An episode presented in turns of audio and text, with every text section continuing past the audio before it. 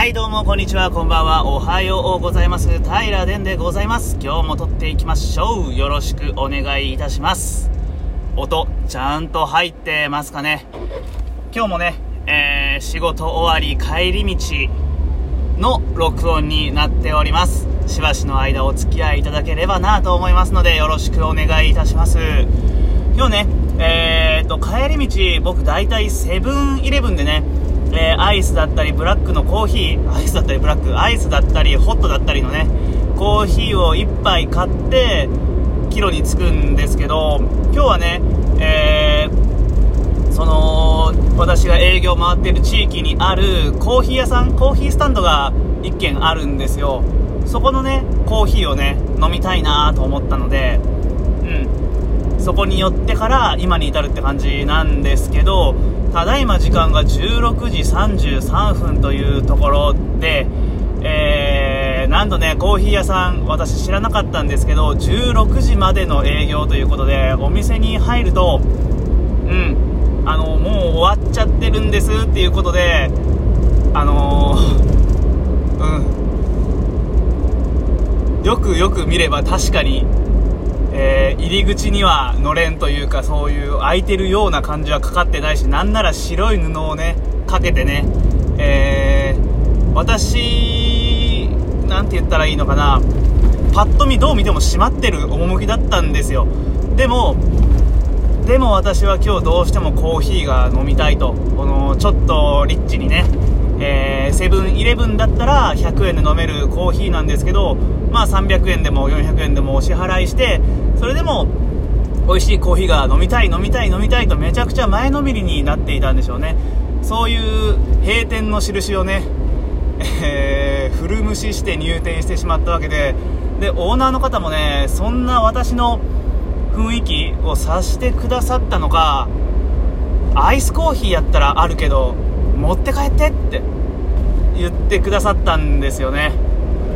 はい。あのーお支払いしますって言ったんですけどもう営業時間外だから持って帰ってってねあの1杯のアイスコーヒーを入れてくださって今それを飲みながら帰ってるとこなんですけど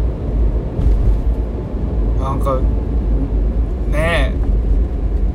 嬉しいなっていうところとこっちはねどっちかって言ったら迷惑をかけている立場なのにそういうご好意をね、えーしていただけるっていうのは幸せな体験だなと思って今ね言語化があまりできてないんですけどすごい幸せな気持ちでキロについてます。で私ねコーヒー豆もね家で、えー、吸って吸ってえー、コーヒー飲むんですけど普段ねカルディで購入してるんですよ、ま、お豆はね。お豆豆はね。でもあのその今日行ったねコーヒー屋さんにもコーヒー豆は置いてあるんでうんちょっと今後ね、まあ、そこで何回か買ったことはあったんですけどメインはカルディだったんですけどねちょっとメインで豆を買うのはそっちにしていきたいなというかやっぱこういう人人対人っていうのはコロナ禍においてねちょっと薄れつつあるんですけどなんだろう。ただお前ただでコーヒー飲ませてもらっただけだからなんか引け目を感じてそこで買いたいと思ってるんじゃねえのっていううがった見方もできなくはないんですけどでもね嬉しかったんですよね。で今日実を言うと金曜日何日 ?4 月違う5月の14日。の、えー金曜日で、まあ、1週間仕事が終わってああ本当に疲れたと思ってるところにね、えーもうその疲れを吹っ飛ばすためのコーヒースタンドに行って閉店を無視して入ってしまってちょっと落ち込んだんですけどその落ち込みに優しさを添えてくれたというかねまあめちゃくちゃ嬉しかったです。はいえーね、徳島県は石井町にあるクエイルコーヒーというお店ですね。お近く来られた方はぜひ一杯コーヒー飲んで帰られてください。あのー僕ねコーヒーの味わからないと思っていましたしそれを自称していたんですけど明らかに美味しいですね。やっぱあのコーヒースタンドのアイスコーヒーっていうのは。あの今ちょっと一口飲ませてもらったんですけどいや美味しいです。ボキャがブラリーがボキャのブラリーがなくてねこんな感想になってしまって恐縮なんですけどいやコーヒースタンドっていいなって思いました。本当はね近所にあって自転車でねふらっと来れたら一番いいんですけどうん自転車とかね徒歩とかでねそういう県内には残念ながらないのでうんまあゆくゆくはねすごく昔に私このポッドキャストでお話ししたんですけどおさゆをね沸かすのが趣味というか日々のルーティンになっているところがあるのでおさゆスタンドっていうのはね案外ね、えー、今までされてる方もなくていなくていやおるんかもしれんですけど私がね見聞きする範囲ではそういうねお仕事をされてる人はいないんで、まあ、将来的にもしお金が貯まってよく最近ファイヤーとか言うじゃないですか、えー、5100万貯まれば年間の投資信託の利回りで、えー、まあまあ日常生活が贅沢ではないにしろ送っていけると、まあ、5100万円を元本にどんどんお金に働いてもらえば我々は、えー、仕事をせずに生活ができるぜっていう、まあ、そういうファイヤー人生上がりかフランジョルみたいななんか横文字の略してファイヤーみたいならしいんですけど、うんまあ、そんなのがもしね、えーまあ、実現はする算段全く立たないですけど、まあそういう感じでね、自分に余暇の時間ができるんであればね、はい、左右スタンドっていうのはね、いつかやってみたいですね。南部鉄器とかを、えー、種類買い揃えて、今日はこの南部鉄器で沸かしていますとか、今日はこっちの鉄器で沸かしています。今日は銅の夜間で沸かしていますとかね。こんな味の違いわからないですし、なんならちょっと鉄っぽいとかっていうクレームも入るかもしれないんですけれども、おさゆ、まあ、特に、まあ、これからね暑くなってくるんで需要は減るんですけど冬場とか公園とかでね、えー、子供を遊ばせているお母さんとかおじいちゃんとかおばあちゃんとかお父さんとかねまあお子さんはねあんまり嬉しくないと思うんですけどおさゆってだからそういうちょっとねえー、お年を召した方って言ったら言い方が悪い適切な言葉はなんだ？成人以降か、うん、成人以降の方にね、ちょっとお財を配るような活動がいつかできたらなってね、平殿思いますね。はい。まあ、あの、コーヒースタンドから話がね、だいぶそれてしまったんですけど、まあ、なんせそういうね、あのー、なんせそういうじゃないですね、えー、コーヒースタンド、とても、えー、幸せな気持ちになれました。え感謝の気持ちが、え伝わるといいなというか、ちゃんと言葉にできているか不安なんですけれども本当に幸せな体験でした。クエルコーヒーさんありがとうございます。はい。でまあ今日の本題なんですけど今日はね命名じゃないんですよ。じゃあ平でお前命名以外に何話すんだよって。またうんち流れてないとか話するのか？なんてね。はい。ご意見ご感想いただきそうなもんなんですけど今日はねえー、これも以前の配信、ちょっと前の配信になるんですけど、えー、相互フォローっていうね、台の配信をしたことがあるんですよ。えーと、詳しいナンバリングは忘れてしまったんですけれども、で、その相互フォローのところで、えー、平殿、えー、フォローを100以上減らしたんですよね。減らしますって宣言して100以上減らしたんですよ。で、もともとね、あ、インスタグラムの話なんですけど、インスタグラム600ぐらいフォローしとったんが、えー、450ぐらいまでフォローを減らすことができました。で、これはね、えっ、ー、と、高校時代、えー、クラスは一緒になったことないけど、顔と名前は一致するような、えー、同級生であったり、お前のことを追っかけて今後俺の何の利益になんだよっていう、そこそこ顔の知れた広瀬すずだったり、えー、広瀬アリスだったり、まあ、広瀬姉妹だったりね。僕広瀬姉妹腐しても僕に得な全くないのになんで今腐したんでしょうね。ファンの方々失礼いたしました。あの、まあ、いわゆる芸能人の方だったりあとね、えー、と洋服が好きなんで、えー、洋服の公式インスタグラム、えー、フランクリーダーだったり、えーなんだろう、えー、フィグベルだったりあとボンクラっていうねブランドだったりまああとなんかアメリカンアパレルの更新のブランドだったりねまあちょっといろいろフォローはしておったんですけどそれをねえー、まあ本当に見たいなと思うブランド以外はスパッとね消したんですよ。するとねえー、と言いますか思いがけない効果があったんですよね。思いがけない効果。これ思いがけない効果が何かというところなんですけど、